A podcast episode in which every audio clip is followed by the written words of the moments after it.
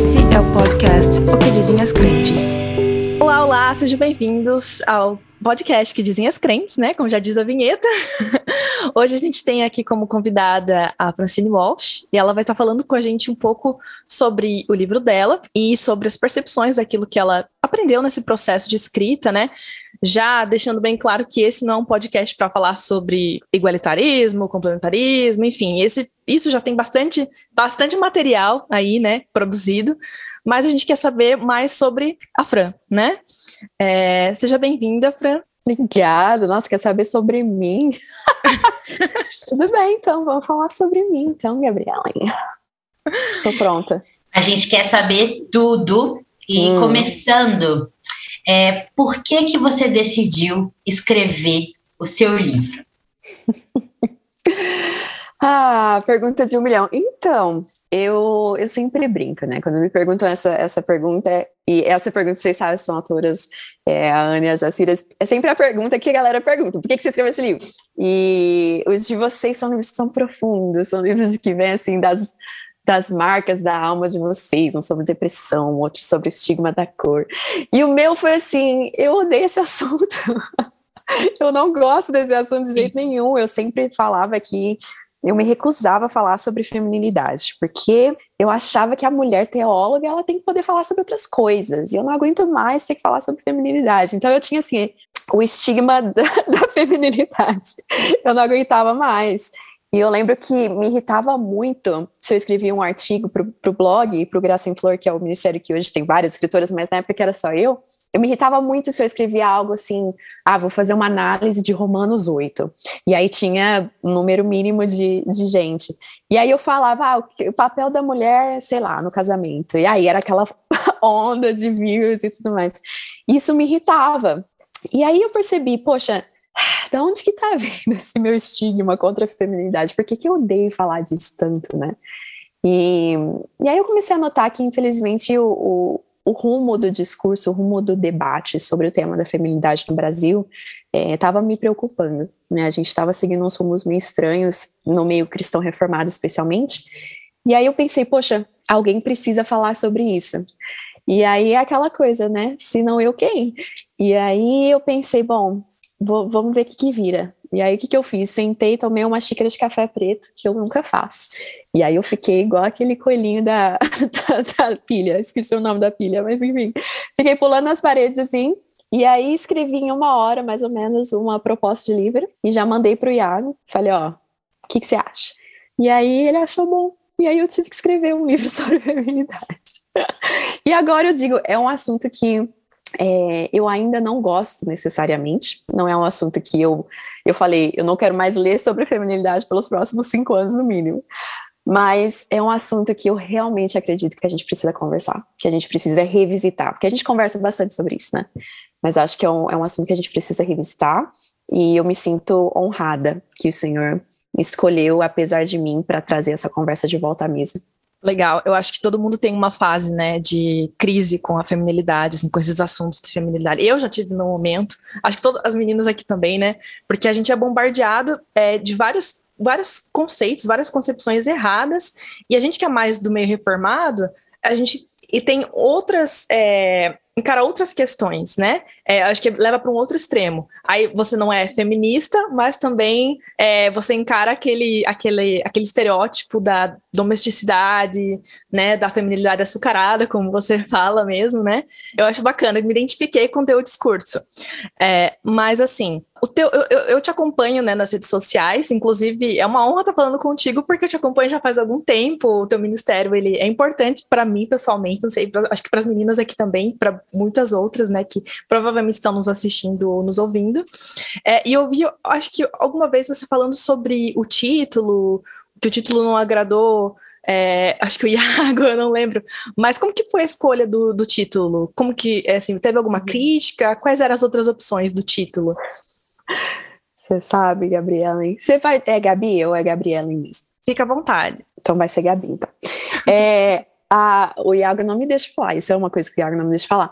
Porque ele prometeu na nossa live, na primeira live, ele prometeu que ia ser para o pessoal do review, que eu ia falar o título fatídico que ele não me deixou publicar.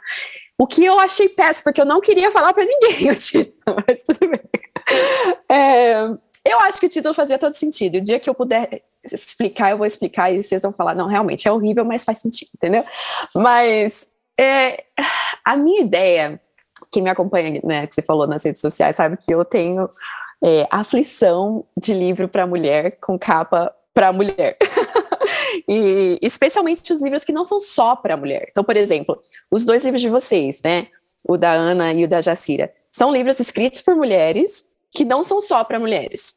Mas aí a maioria das, das editoras, e graças a Deus que a de vocês não fizeram isso, fala assim: ah, a autora é mulher, vamos botar flor, vamos botar roxo e rosa e vermelho e branco e dourado.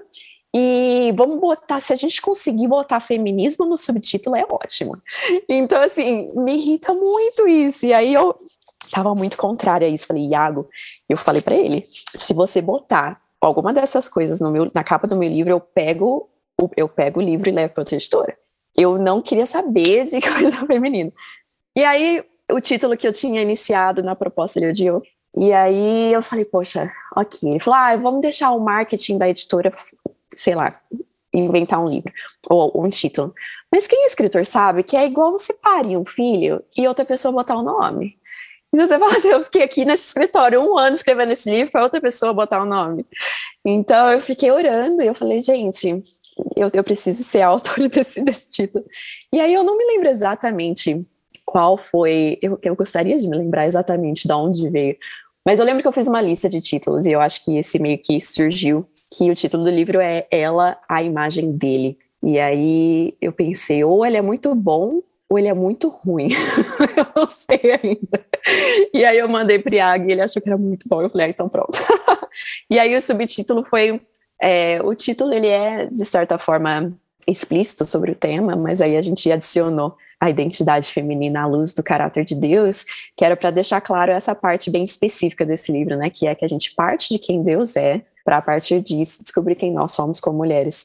E eu acho que foi quando eu, foi quando eu tive essa ideia de primeiro Deus, depois a mulher, uh, que veio essa noção de, ok, ela, mas ela é a imagem dele, não só ela. Vamos falar de mulher. Nós vamos falar da mulher, mas com base em Deus, porque foi dele que ela veio e é a imagem dele que ela foi criada. Então, foi mais ou menos isso. E foi, foi um parto. Não sei, eu, eu, queria saber, na verdade, de, de, curiosidade de vocês. Vocês escreveram os títulos dos seus, Ana e Jacira? Escrevi. Na verdade, não Fortes e Fracos não tinha sido o primeiro, mas é, tinha sido outra coisa. Acho que era Vivendo em Meio ao Caos, alguma coisa assim. E não era o, sabe, o título. E aí eu fiquei pensando nisso, pensando, e aí eu relendo, né, o segunda, segunda Coríntios, que é onde o meu livro mais ou menos está baseado, eu falei, caramba, fortes e fracos. E aí foi, mas é, eles ficaram me pedindo, olha, pensa aí numa coisa mais, assim, que trazem palavras-chave, coisas assim, é, graças a Deus, porque senão eu não ia ter chegado. No meu caso foi sim, eu, eu tinha visto uma, uma palestra do King, né, do Martin Luther King, em que ele falou o estigma da cor, né, com relação à sociedade americana. Aí eu cheguei com esse título, já disse assim, gente, a gente precisa fazer um livro com esse título. e aí, graças a Deus, o pessoal comprou a ideia e aí a gente foi e, e colocou. E aí, continuando ainda na capa, eu fiquei curiosa com uma coisa, Fran é, na, na, no subtítulo está lá, é ela, a imagem dele. Mas o ele não está em maiúsculo. O que isso significa? Tem algum significado? Ou foi proposital? Não foi? Como é que é? Uhum. Olha, vou te falar uma coisa: tem autores e autores tem autores que tudo tem um significado e tudo tem um propósito. E tudo que eles fazem é muito bem pensado. Eu vejo, eu sigo a Fernanda Nitivis que a gente estava falando, né? E aquela mulher, gente, até a cor assim, do, do canto do, da capa tem um motivo, entendeu? É a cor do primeiro, sei lá, do primeiro vestido que ela usou no encontro, entendeu? Então tem esses autores. Mas esses autores não sou eu. então, o que aconteceu? O título era, era ela a imagem dele. Aí o Iago me mandou a capa e o dele tava minúsculo. E eu falei, Iago, o que é isso? Dele tem que ser maiúsculo, ele está falando de Deus. E aí ele falou, Não, então, Fran. Primeiro que é, essa, essa ideia de colocar todo o pronome de Deus em, em maiúsculo é uma coisa muito brasileira, blá blá blá. E realmente, os livros daqui, a maioria não fazem isso. E aí eu falei, não, ok. E isso na época que a gente estava decidindo o interior, o miolo, né? Então eu falei, ok, no texto, tudo bem. Mas aí na capa eu achei muito estranho. E aí ele, não, olha, eu acho que faz sentido, fica visualmente mais bonito, eu acho que não tem problema, blá blá blá. E aí, depois disso, depois dessa conversa, eu pensei, poxa, mas faz muito sentido até numa questão de ela a imagem de quem? Porque se você colocar a imagem dele minúsculo, parece que você está falando ela a imagem do homem.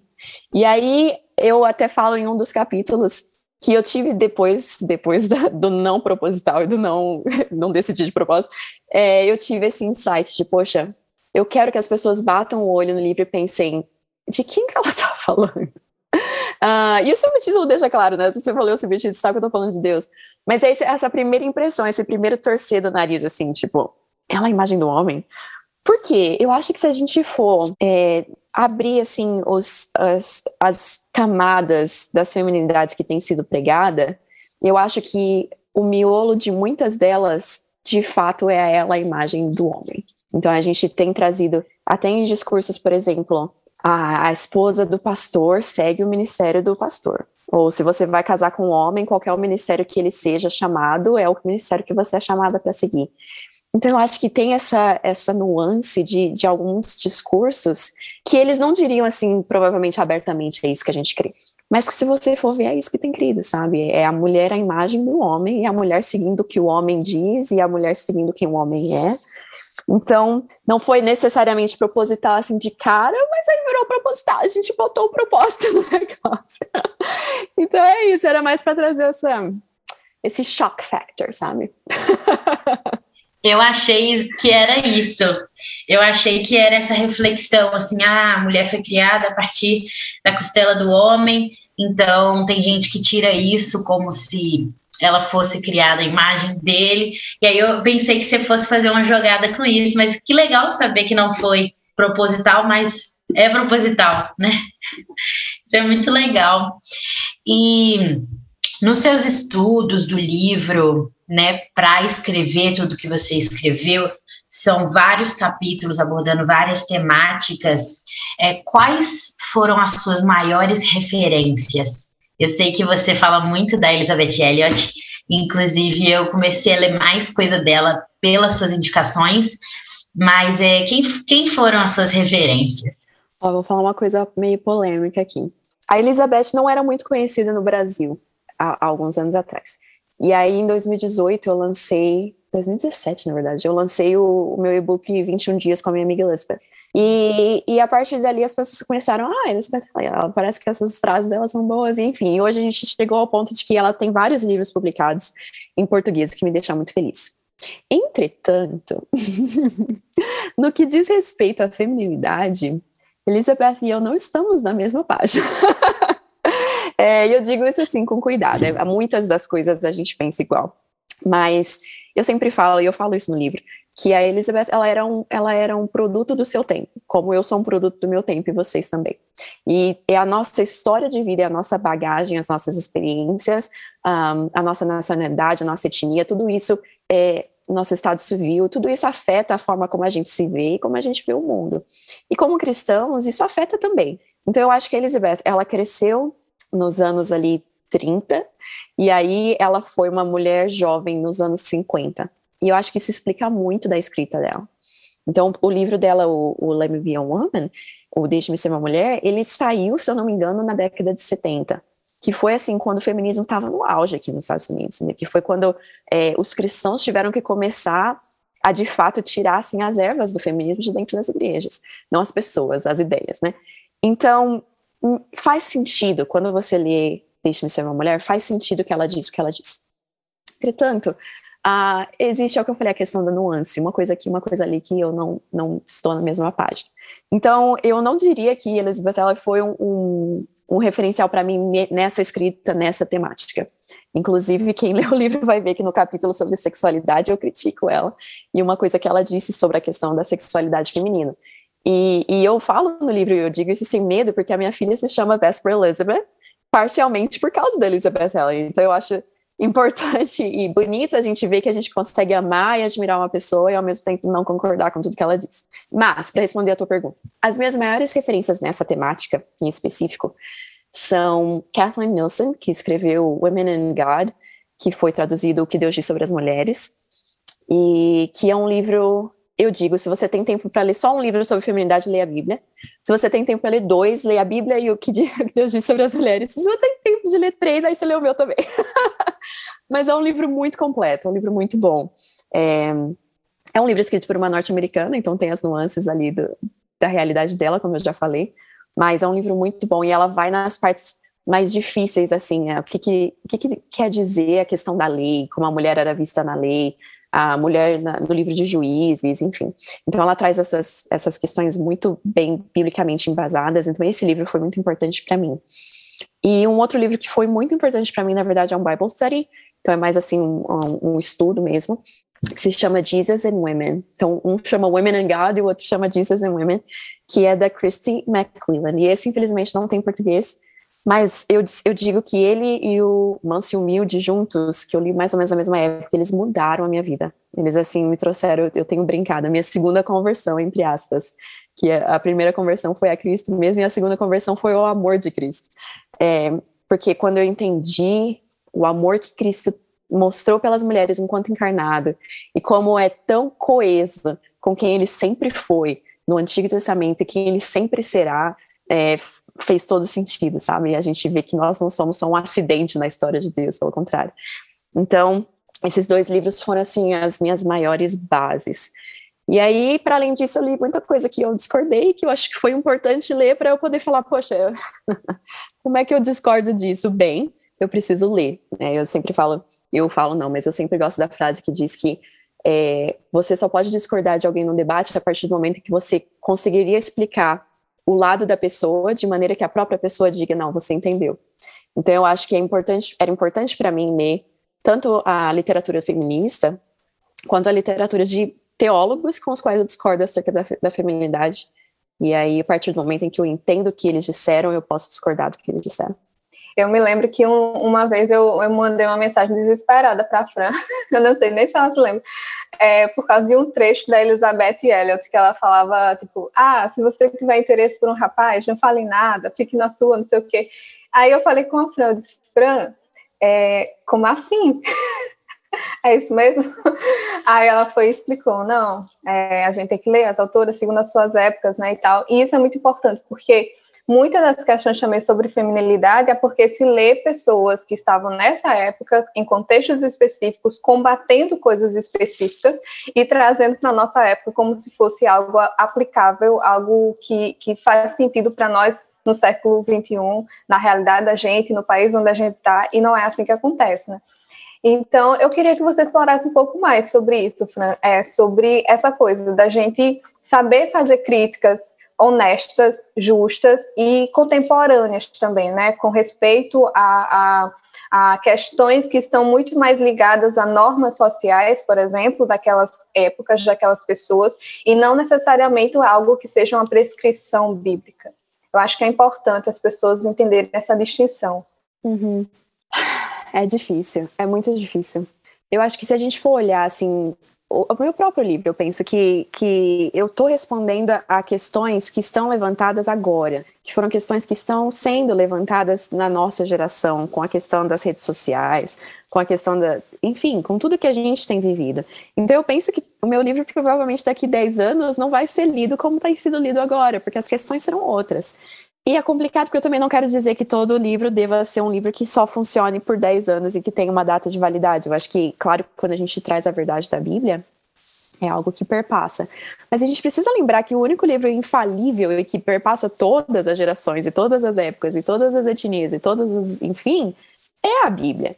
O resto é seres humanos tentando entender a Bíblia e tentando ensinar a Bíblia da melhor maneira que a gente consegue.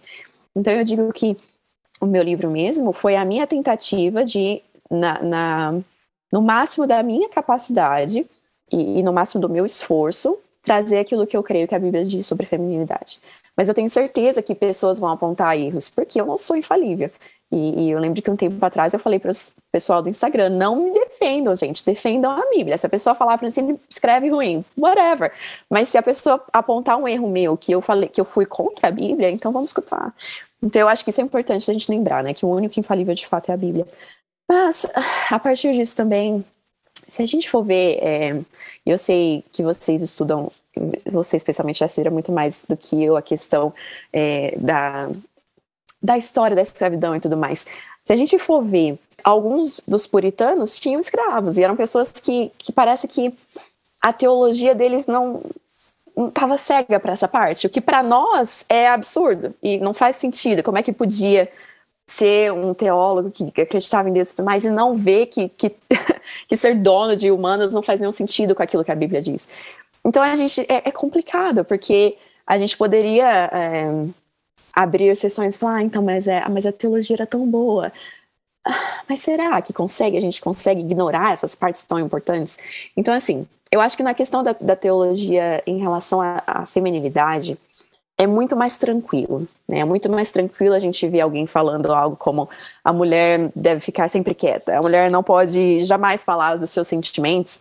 É, é algo que a gente consegue falar, ok, eu ainda consigo ler o livro e, e reter o que é bom mas existem assuntos que são muito mais complicados e que aí eu pessoalmente tenho dificuldade em falar, ah, eu vou ler a teologia, mas não vou ler a parte da vida pessoal. Eu tenho dificuldade com isso. Um, teve alguns casos específicos aqui nos Estados Unidos recentes que o meu marido estava tendo essa dificuldade interna de tipo, ok, é um grande teólogo, mas eu não consigo entender como é que eu vou conseguir continuar além da teologia dessa pessoa, sabendo que ele tratou essa pessoa dessa forma. Então, eu não, eu não diria que eu tenho autoridade para dizer o que fazer. Ah, vamos ignorar todos os puritanos que tinham escravos, vamos ignorar todas essas, essas pessoas nessas polêmicas. Não sei. Eu penso que na questão da feminilidade em si, a minha opinião é, a não ser que a pessoa esteja pregando uma feminilidade que vai resultar, se a gente continuar seguindo esse tema, ele vai resultar em abuso, a não ser que esse seja o caso, eu acho tranquilo a gente ler o resto daquilo que a pessoa tem para dizer. Então é, o caso da Elizabeth Elliot. Eu acho que ela não era uma pessoa que ia dizer, ó, oh, casamento abusivo, ok, submissão. Um, mas ela tinha essas questões mais conservadoras que eu acho que era uma questão da época.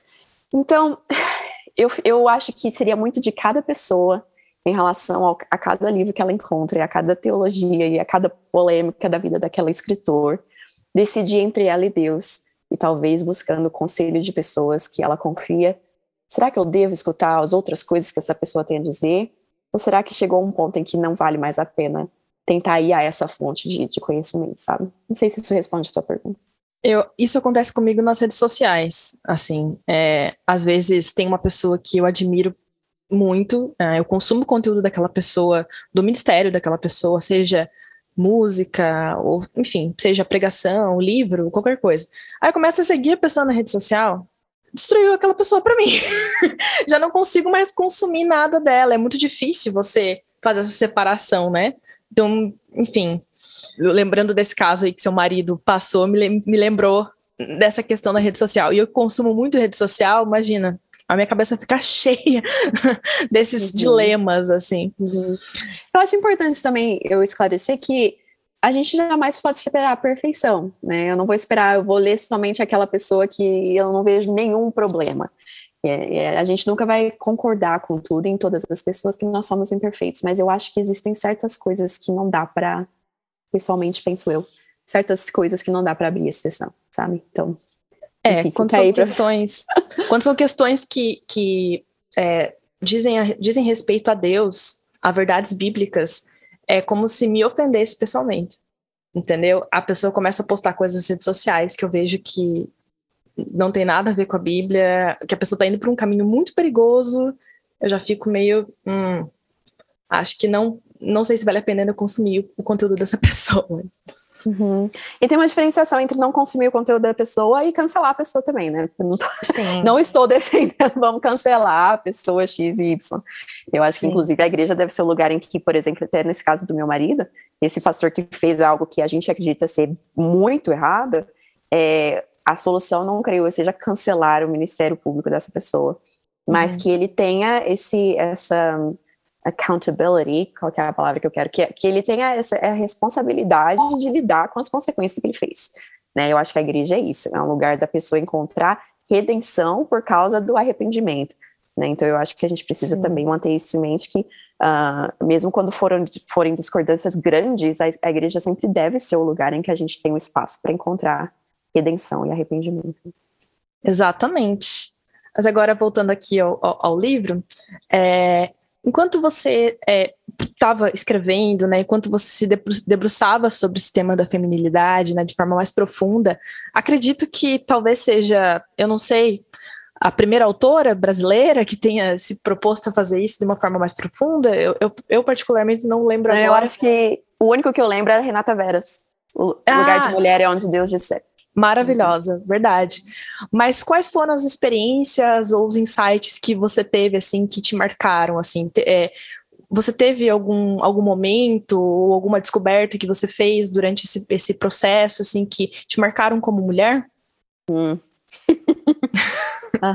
é, escrever sobre qualquer tema, e eu vou continuar jogando a bola aqui para vocês que, que entendem. Escrever sobre qualquer tema é é entrar num mar assim e, e, permanecer naquele mar até você sair daquele mar, entendeu? Então, enquanto você tá ali, você tá vivendo esse tema de forma muito à flor da pele, sabe? Então, é, eu tenho uma amiga escritora que diz: é bom a gente escrever. É, o ideal é que a gente consiga escrever de um lugar de cicatrizes e não de um lugar de feridas abertas. E eu acho que para essa questão da feminilidade, eu consegui escrever de um lugar de cicatrizes, em que eu via as coisas que para mim foram difíceis em ser mulher ou ser mulher na igreja, e eu, eu já tinha lidado com isso, então eu estava escrevendo sobre esses temas de um lugar de cicatrizes. É, eu sei que Ana ainda, ainda luta com a depressão, então talvez fosse um lugar um pouco mais de feridas abertas. E mesma coisa da Jacira. Então, assim, não é algo que a gente não deva fazer, mas é muito difícil para quem está escrevendo. É um lugar de feridas abertas. Então, eu tive essa graça de Deus de escrever de um lugar de cicatriz, então, assim, não foi um assunto dolorido, né, um capítulo ou outro que foi mais dolorido. Então, foi um assunto gostoso de escrever. Agora, em questão da, da brasilidade, né, da, da especificidade de ser brasileira, eu sempre digo que eu acho que um dos grandes problemas que a gente tem visto na feminilidade sendo pregada nos meios reformados é porque ela vem importada. é uma feminilidade importada e é uma feminilidade importada aqui dos Estados Unidos. E acho justo dizer que eu estou falando dos Estados Unidos, então assim, parece hipócrita, mas eu acho que na verdade eu estava no lugar mais ideal para escrever sobre isso, porque eu tenho a, experiência de quem viveu born and raised no Brasil até os 24 anos, e aí nos últimos cinco anos, seis anos, vendo a vida e a realidade norte-americana. Então eu tive essa experiência dos dois lados, sabe? E eu consigo ver como é diferente, como é muito diferente a realidade brasileira da americana. É, não só em questão socioeconômica, socioeconômica, o que é gritante, mas até em questão cultural, enfim. Então eu acho que a questão da brasilidade ela é, aparece de forma específica e, e aberta no meu livro em partes muito específicas, especialmente na questão do trabalho, em que eu trouxe até números da realidade brasileira para mostrar que não tem como a gente falar para a mulher brasileira que ela precisa ficar no lar, a não ser que a gente queira que ela passe fome. Um, muitas, muitas delas. Né? E eu trouxe esses números justamente para a gente ter esse, esse choque de realidade, né? Para ajustar o nosso discurso com a realidade. Mas fora essas partes específicas em que ser brasileira foi algo que eu trouxe, eu acho que ficou mais implícito, assim, por, pelo fato de quem ter escrito, de quem estava escrevendo, ser brasileira. Então, até de forma mais implícita, foi um livro que foi, eu tenho dito sempre, um livro de uma brasileira para outras brasileiras. É, e eu acho que isso é muito importante. A gente, é, há muita coisa boa em importar a teologia. Mas quando a gente importa a teologia num senso tão prático e, e criando esses pragmatismos, é muito perigoso. Porque aí a gente está pegando uma cultura e criando uma teologia ao redor dessa cultura e aí implantando essa cultura em outra, essa teologia em outra cultura e dizendo, olha, exatamente como a gente fez é como você tem que fazer. Mas não encaixa, não cabe. A minha realidade não é a tua realidade. Então, assim, de coisas pequenas ao fato de que, poxa, ter um carro próprio para muitos brasileiros já é uma grande bênção e aqui nos Estados Unidos é quase de praxe Né? Então, a questão de. Só o tempo de transporte do brasileiro em relação ao, ao norte-americano já muda a realidade completa. Então, assim, o que eu via muito nos livros sobre feminilidade escritos pelas norte-americanas era assim. Até nisso, sabe? Tipo, ai, o seu tempo livre, como você usa. Mas eu não tenho muito tempo livre, porque na verdade eu passo duas horas no ônibus para ir e duas horas no ônibus para voltar, sabe? Então, essa falta de encaixe com a realidade brasileira, eu acho que, que trouxe muito malefício para o debate. Então, para mim, foi, foi muito bacana poder trazer uma feminilidade, uma feminilidade arroz e feijão, sabe? eu acho que eu acho que a gente estava, esse é algo que a gente estava tava sentindo falta mesmo. Respondi a tua é, pergunta? Respondeu. Eu moro aqui nos Estados Unidos também e ah! eu vejo. Como assim? É, Aonde? Não precisa falar a cidade. Eu moro no Missouri. ok. E eu vejo essa diferença, né? E eu vejo uhum. como a tudo aquilo que eu uhum. aprendi, que eu consumi, não tudo, mas boa parte do, do, que eu consumi sobre feminilidade anos atrás, hoje faz sentido com coisas que eu vejo aqui, né? Uhum. Eu já tinha essa desconfiança, já sabia disso na teoria, mas hoje eu vejo na prática.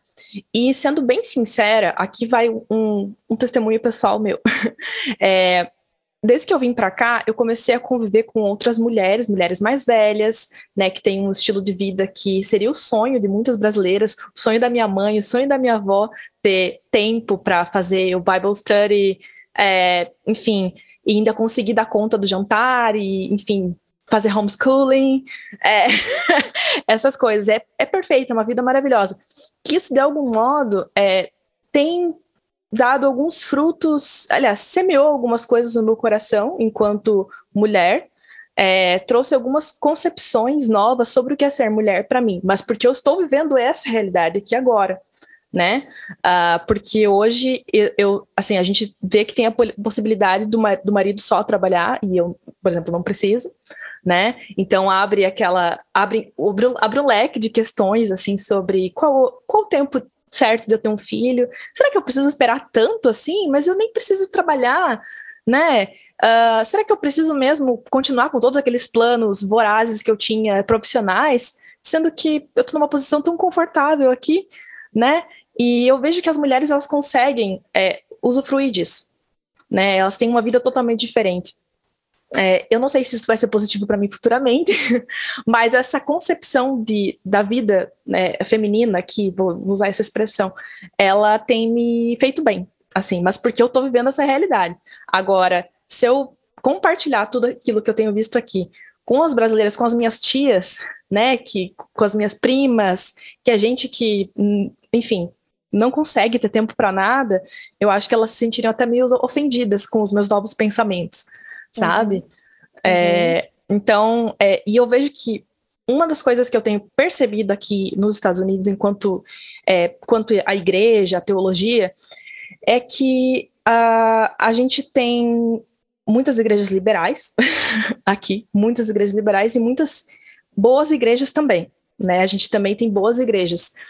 E o Brasil, ele ele importa isso, né? Importa isso só que às vezes de uma maneira meio um, um quebra-cabeça assim que não, não encaixa, uma coisa meio, meio maluca, uma coisa meio, sabe, não, não, não, tem, não faz sentido pra gente lá no, lá no, lá no uhum. Brasil. Eu louvo a Deus por Deus ter levantado pessoas como você para estar tá escrevendo sobre isso, sabe? Que conseguem ver esse outro lado aqui, ver que a gente é, consome algo que não se encaixa na nossa realidade e poder falar com as mulheres brasileiras, porque é, chega a ser injusto uh, e, e, chega a ser cruel com as mulheres brasileiras, sabe? É muito cruel, muito cruel. É, enfim, só, só isso que eu queria dizer. É, foi exatamente esses termos que eu usei no livro. É cruel a gente fazer isso. É, e você sabe que a palavra privilégio tem sido jogada e tem virado tanta, virou um buzzword que a gente fala, né? Dá para usar para qualquer coisa. Mas eu acho que essa questão, a escolha, a mulher que tem uma escolha é um privilégio. A mulher que tem a escolha de ficar em casa, ela é privilegiada. A mulher que tem a escolha de fazer homeschool, ela é privilegiada. E quando a gente prega que essas coisas que são privilégios na realidade brasileira privilégio de algum, poucas mulheres, a gente prega essa é a versão bíblica da, da feminilidade, o quão cruel é isso? né? E, e eu falo no livro, eu falo, pensa numa, eu trago todos os livros da realidade, os números da realidade brasileira e eu digo, ok, agora pensa uma mulher que tem trabalhado uma carga horária crazy, louca, uh, ah, para pagar as contas mínimas, com o marido que trabalha também. E aí ela lê essas, essa, ela é alimentada dessas ideias de que o papel da mulher é ser homeschool e ficar em casa e não posso trabalhar, porque é isso que Deus diz, olha o peso que a gente bota, é isso que Deus diz. Um, ela, é, ela tem poucas opções. Ou ela vai ficar amargurada contra o marido, porque ele não, não consegue pagar as contas sozinho, então eu sou obrigada agora a trabalhar, e isso é culpa dele, porque ele que devia ser o cabeça, ele devia estar cuidando de nós, então cria esse peso no marido que está dando o seu melhor também com aquilo que ele tem. Ou ela vai para a igreja se sentindo a pior das mulheres, porque ela não se encaixa nessa caixinha que criaram. Ou ela abandona a fé, porque, poxa, para que eu vou ficar fingindo que eu sou cristã quando eu tenho, eu faço tudo isso que é uma ambição egoísta, enfim. Eu acho que a gente precisa levar muito mais a sério do que a gente tem levado esses discursos, né? Eu acho que, que por vezes eu me sentia meio, poxa, eu tô sendo muito dura, mas meu, eu, eu tô falando de um lugar de privilégio, um lugar de uma mulher que, que escolhe ficar em casa, uma mulher que escolhe ter tempo para escrever um livro, entendeu? É um lugar de privilégio. Mas você não vai me encontrar na internet falando que todas as mulheres que querem ser mulheres de Deus deveriam seguir a minha vida. E eu acho que é esse o perigo. Esse que é o perigo. É a gente falar para essas mulheres que elas precisam fazer isso, otherwise não estão seguindo a Bíblia. Perigosíssimo e, e, e pecaminoso. Pecaminoso, não tem outra palavra. É, considerando tudo isso que a gente falou, assim, o que, que você acha que é, falta na literatura teológica brasileira voltada para mulheres, assim, ah, sei lá, assim, desconstruir o estereótipo, uh, focar no quê, enfim, qual, quais são as suas considerações? ah, essa pergunta é profunda eu não acho que eu seja necessariamente a pessoa mais capacitada para respondê-la. Mas uh, a minha opinião é, eu acho que as mulheres precisam falar menos sobre ser mulher. o que é muito irônico vindo da pessoa que está escrevendo um livro sobre ser mulher. Mas eu realmente acho que a gente vai parar de falar sobre esse assunto, sabe? A gente precisa é, olhar mais para Deus e entender quem Deus é, entender qual é o Evangelho. Isso significa entender a Bíblia como um todo, como um livro coeso de Gênesis a Apocalipse. E aí, quando a gente entende quem é esse Deus de Gênesis a Apocalipse, a gente entende que tem muito menos especificidade que eu preciso focar porque eu sou mulher e muito mais coisas que são para o cristão, homem ou mulher. Sabe? A maioria do cristianismo é independente do sexo.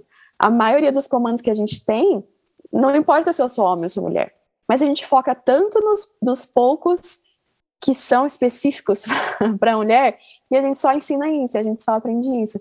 E eu digo no meu livro que a gente a gente tem criado uma geração de mulheres que é completamente versada no papel da mulher e absolutamente analfabeta em qualquer outra doutrina. E eu acho isso não só perigoso, isso é, é a gente está despando o corpo de Cristo, sabe?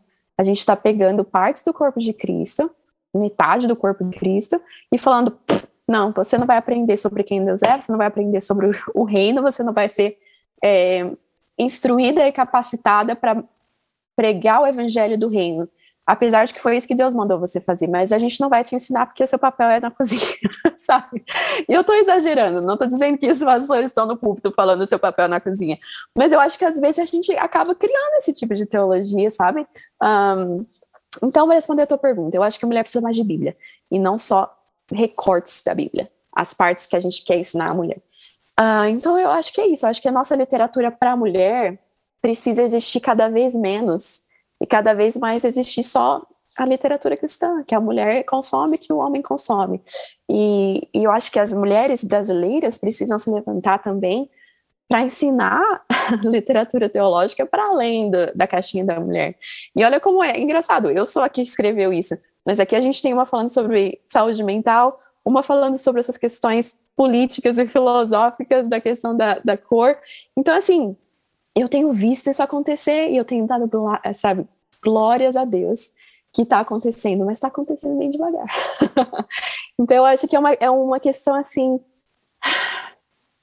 Tanto as igrejas locais precisam aprender que lugar de mulher é na teologia, quanto as editoras e as grandes conferências, enfim. Então eu acho que tem acontecido, eu tenho visto as editoras, especialmente as brasileiras, é, não só publicando cada vez mais autores brasileiros, produzindo teologia de brasileiros para brasileiros, que é ótimo, mas também acreditado nas mulheres brasileiras, escrevendo teologia não só para as mulheres, também para as mulheres, mas também para os homens. Então eu acho que é um processo que eu tenho visto acontecer e que tem me alegrado. Então eu acho que é importante a gente não focar só na parte ruim daquilo que não tem acontecido, mas também dar glórias a Deus para aquilo que tem acontecido, para aquelas pessoas que têm aberto a Bíblia e visto que Deus ama as mulheres, que Deus é a favor das mulheres e que Deus chamou as mulheres para serem teólogas e missionárias e, enfim. preguei, Perfeito. preguei. Ah, pegou. É, tem um livro, eu acho que você conhece, Mulheres da Palavra, da Jane Wilkin. E é interessante que o livro dela é Mulheres da Palavra, o título, e eu, eu não sei, eu não sei porque que ela fez isso, mas eu entendo, né, porque ela está falando com mulheres, mas é um livro que todo mundo deveria ler, para mim, né, eu acho que todo mundo deveria ler, ela dá dicas de como ler a Bíblia, enfim, etc, etc e tal, o que eu acho muito importante. É, isso é só para acrescentar o que você estava falando, não tem nada a ver com minha pergunta, mas só para acrescentar o que você estava falando e que é importante, né, mulheres estarem escrevendo sobre teologia, né, e estarem é, explicando sobre Deus de forma bem profunda.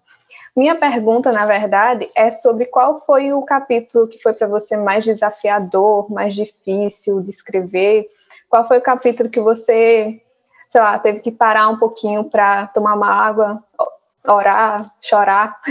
Eu tive no meu no meu livro, por exemplo, o capítulo que eu que foi mais desafiador para mim foi o capítulo das mulheres também, né? Em que eu trago as vivências das mulheres negras e foi um momento assim de susto para mim, do tipo, é, foi, foi, a primeira vez que eu parei mesmo e pensei, caramba, realmente a teologia que eu vim consumindo durante esse tempo todo estava me excluindo como pessoa e eu não tinha percebido. Então eu fiquei tipo, caramba, que coisa. E aí eu tive que respirar um pouquinho, tomar uma água, chorar um pouquinho e depois retomar a escrita. Então, qual foi o capítulo que para você foi teve esse impacto assim? O capítulo mais difícil para mim, com certeza, foi o do abuso. Acho que por motivos óbvios, né? É um tema muito pesado.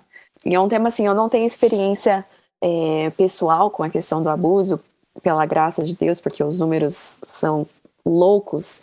Um, mas eu tenho muitas pessoas muito próximas, pessoas que eu amo demais, uh, que têm experiências pessoais com abuso. Então, para mim, foi muito difícil escrever esse capítulo sem pensar nessas pessoas. E foi assim de Deus, porque Deus é quem Ele é, que na semana que eu comecei a escrever o capítulo sobre abuso, dois casos de, de abuso aconteceram com duas pessoas que eu amo. E na mesma semana. E, e foi muito assim parecia que Deus estava me confrontando, tipo, ele queria dizer, eu não quero que você escreva esse, e eu falo isso no capítulo, eu não quero que você escreva esse capítulo de um pedestal olhando as pessoas que estão lá no lamaçal. Porque naquela semana eu tava, eu não, eu não tinha experimentado o abuso, então eu não digo que eu tenho a mesma experiência de maneira nenhuma. Mas eu estava no lamaçal com aquelas pessoas, sabe? Eu estava vivendo com elas aquela, a, o aftermath que a gente fala, né? As consequências do que tinha acontecido. Então foi muito difícil para mim, porque eu, eu, não, eu não queria falar sobre abuso, eu não queria pensar sobre abuso, e ali estava Deus me mandando escrever sobre abuso. Então foi uh, uma experiência de escrever das feridas abertas. Foi o capítulo que eu não escrevi de cicatrizes, eu escrevi de feridas abertas, e foi muito difícil. Mas ao mesmo tempo, a conclusão daquele capítulo foi exatamente o que eu precisava naquela época, porque eu concluo dizendo que não há nenhum abuso que não vá, que mesmo que não encontre justiça na, na nossa realidade terrena, não existe nenhum caso de abuso que não vai encontrar justiça final na espada de Cristo. E para mim era exatamente isso que eu precisava ler.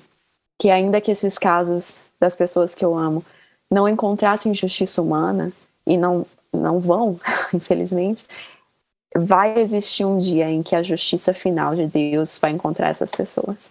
Então isso me deu muita paz, mas foi muito difícil escrever. E eu tenho amigas que, que têm experiência de, de sobrevivência do abuso, que leram o capítulo e disseram que, que se sentiram abraçadas. Então foi um milagre de Deus, assim.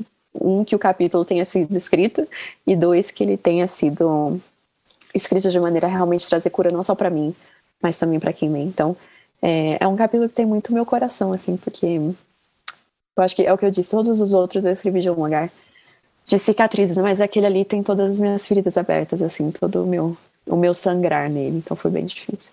É, o abuso é algo muito difícil, né? Independente do abuso, né? O psicológico, é, o espiritual, né? Porque há, há algumas linhas, né, que prometem coisas que Deus não prometeu, então não vão ser cumpridos.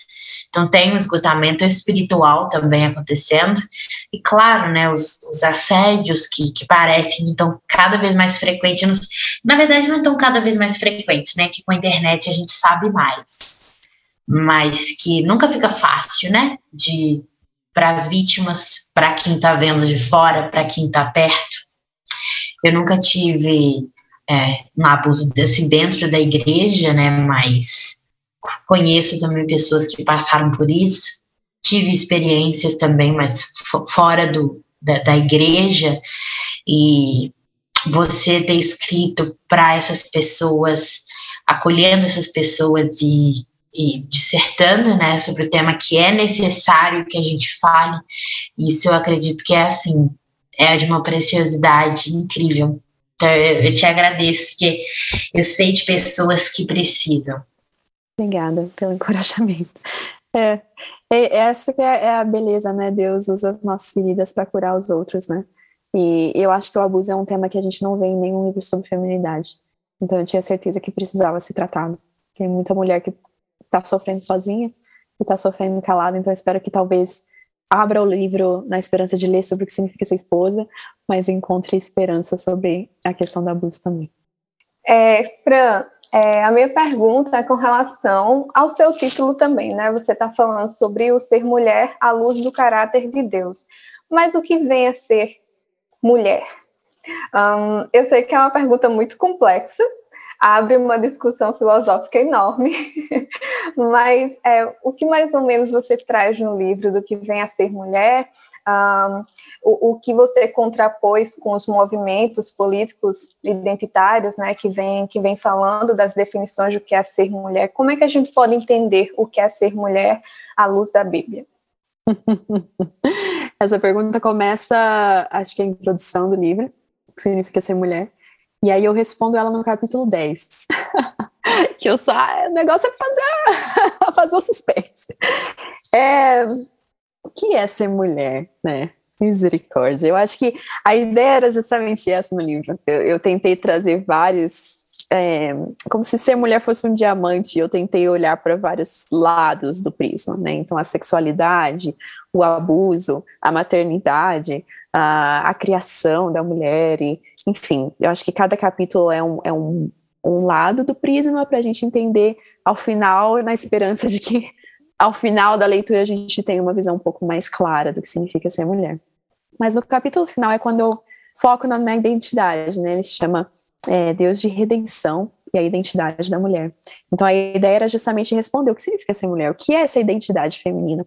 E o meu argumento foi, é, para além da questão biológica, e eu trago isso na questão no capítulo de sexualidade, a questão da, do gênero não binário, todas essas coisas que a gente tem visto hoje um, contrapondo aquilo que nós, como cristãos, queremos ser o sexo feminino e o sexo masculino.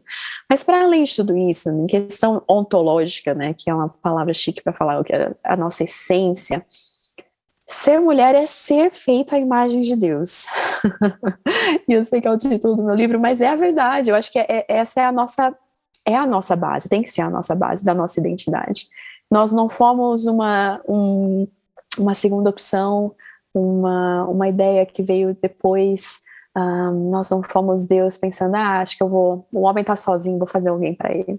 Nós fomos criadas à imagem de Deus. E, e, e, foi proposital que Deus disse: homem e mulher os criou. É, então, carregar esse imago Dei, carregar o ser humano, que é o único que carrega a imagem de Deus, é algo tão profundo. Um, e aí, o que eu faço no, nesse último capítulo, na questão da identidade, é olhar para a pessoa de Cristo e quem ele disse que as mulheres são, não quem a sociedade diz, não quem o feminismo diz, não quem a feminidade exclusiva diz, não quem o Instagram diz e as influencers, não quem os livros sobre feminidade diz, mas quem Cristo diz que a mulher é.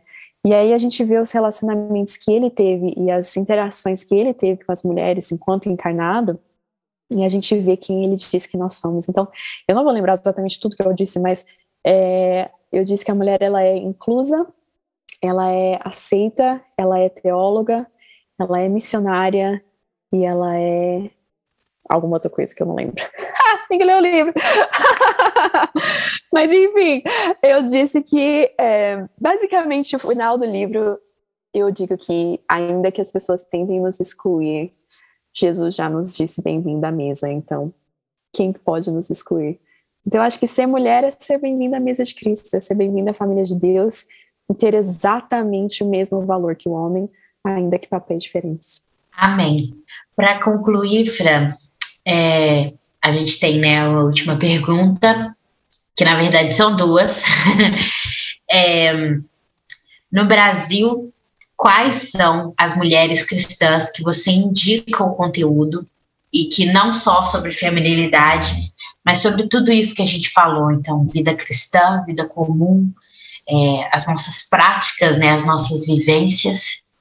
E eu também queria pedir para você é, dizer para a gente qual a sua oração para as mulheres é, brasileiras e né, do resto do mundo na nossa atualidade. Uhum. Nossa, vou lembrar de todas as mulheres que eu confio. Vamos tentar, né? Então, tem aqui Jacira, com seu sobrenome Monteiro. Pode seguir Jacira Monteiro. Pode seguir Ana Stout. É assim que fala? Stout. É. Adoro Ana Stout.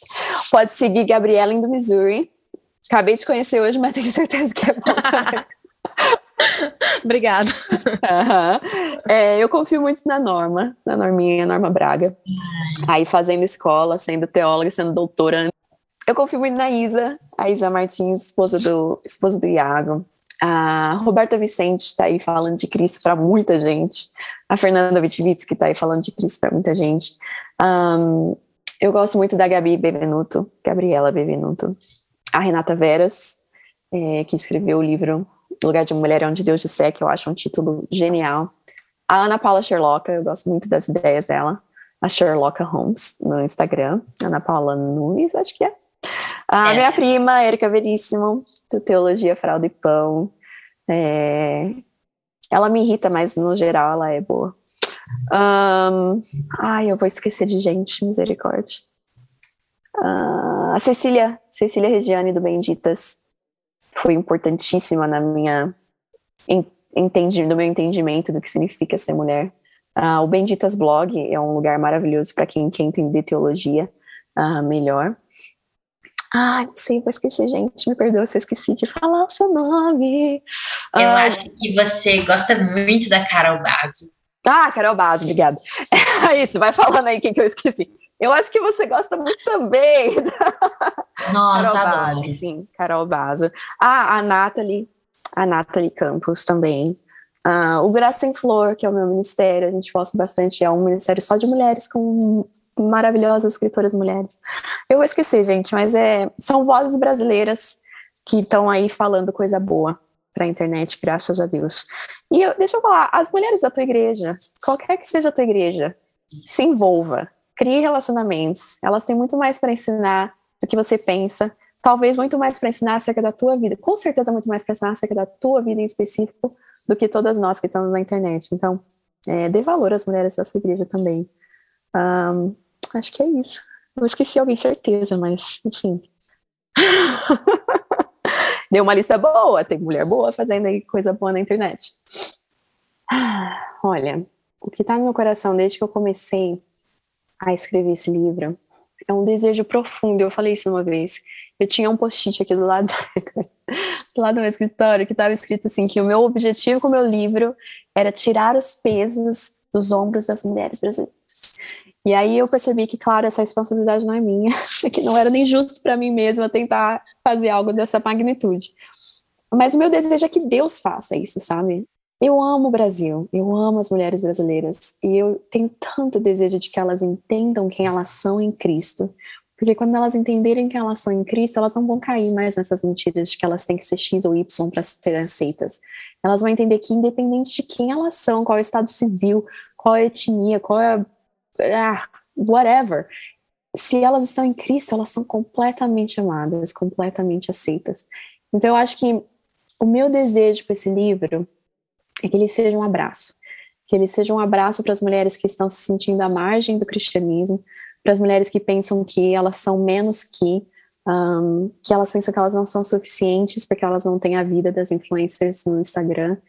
O meu desejo é que todas essas mulheres que já tiverem algum tipo de sofrimento nesse sentido, que elas entendam quem Cristo diz que elas são.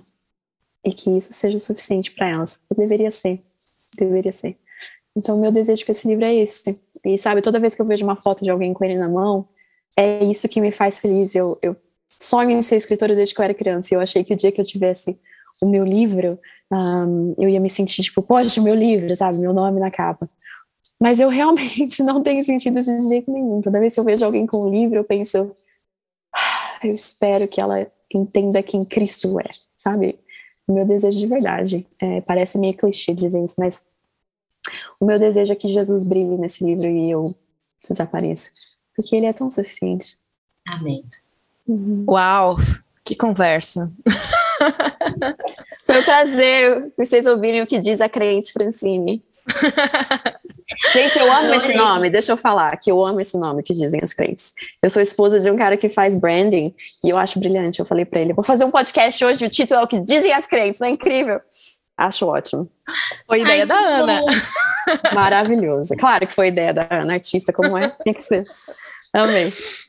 Então, é, para fechar aqui, né, a gravação, tudo certinho, é, se a gente pudesse, a gente ficaria até muito mais tempo. Quem sabe um dia a gente possa tomar um café aí no Brasil, aqui, No né? Missouri. Exato. tá mais pertinho. Na, na, minha fazenda, mentira, não moro na fazenda, mas é, é quase fazenda. Pronto, filha. Pode vir aqui na tundra também se tiver com calor, porque aqui é frio o ano inteiro. Eu estive aí perto esses dias. Eu tava em é. Chicago. É perto. Ah, é perto. Sete horas de viagem, mas é perto. É. Para os Estados mas Unidos perto. é perto. é. Mas é, então eu queria te agradecer, Fran, né, por ter aceitado o nosso convite, por ter cedido o teu tempo. Sei que você é, já tá tarde, né, aqui pra gente, as meninas também tá tarde no Brasil, mais tarde ainda, né, mas você é mãe, né, tem todas as tuas obrigações, escritora famosa, best-seller. é, a gente ficou muito animada, é, tipo, quando a gente soube que você ia participar do nosso podcast, até fico meio sem graça, porque faz tanto tempo que eu te acompanho, assim, e ver você falar que é tipo, uau, é, nossa, como assim? Eu tô falando com a Francine Walsh. Ah, gente. E ah. a gente ficou muito feliz. É, espero que, enfim, desculpa qualquer coisa, né? Quem sabe você possa retornar aqui outro dia para a gente falar de outras coisas, não falar só de feminilidade, né? Porque aqui é o que dizem as uhum. crentes, né? Você é uma crente, então muito, você sempre será bem-vindo. Me chama que eu tenho muito para dizer, Gabriela. Foi um prazer, foi meu, de verdade, meninas. Eu acompanho o trabalho. Não conhecia você, Gabi, mas as outras meninas, eu acompanho o trabalho de vocês faz, faz tempo e eu tenho muita admiração por vocês, de verdade. Estão dando a cara a tapa em assuntos que são muito difíceis, muito difíceis mesmo. E eu tenho muita admiração por vocês. Ah, obrigada. Tão recíproco. Hum. Como a gente é fofa. Esse foi o o nosso podcast com a Francine Walsh, ele vai sair, uhum. né? Não sei com que dia que ele tá saindo aí para você que tá nos que ouvindo. Sair, ele sair. Uhum. Sigam a Fran nas redes sociais, ela tem muito a dizer, Sim, ela é uma crítica que tem muitas coisas para dizer. E continue nos acompanhando nas redes sociais. E até a próxima. Tchau! Até a próxima vez que eu vier aqui falar o que eu penso.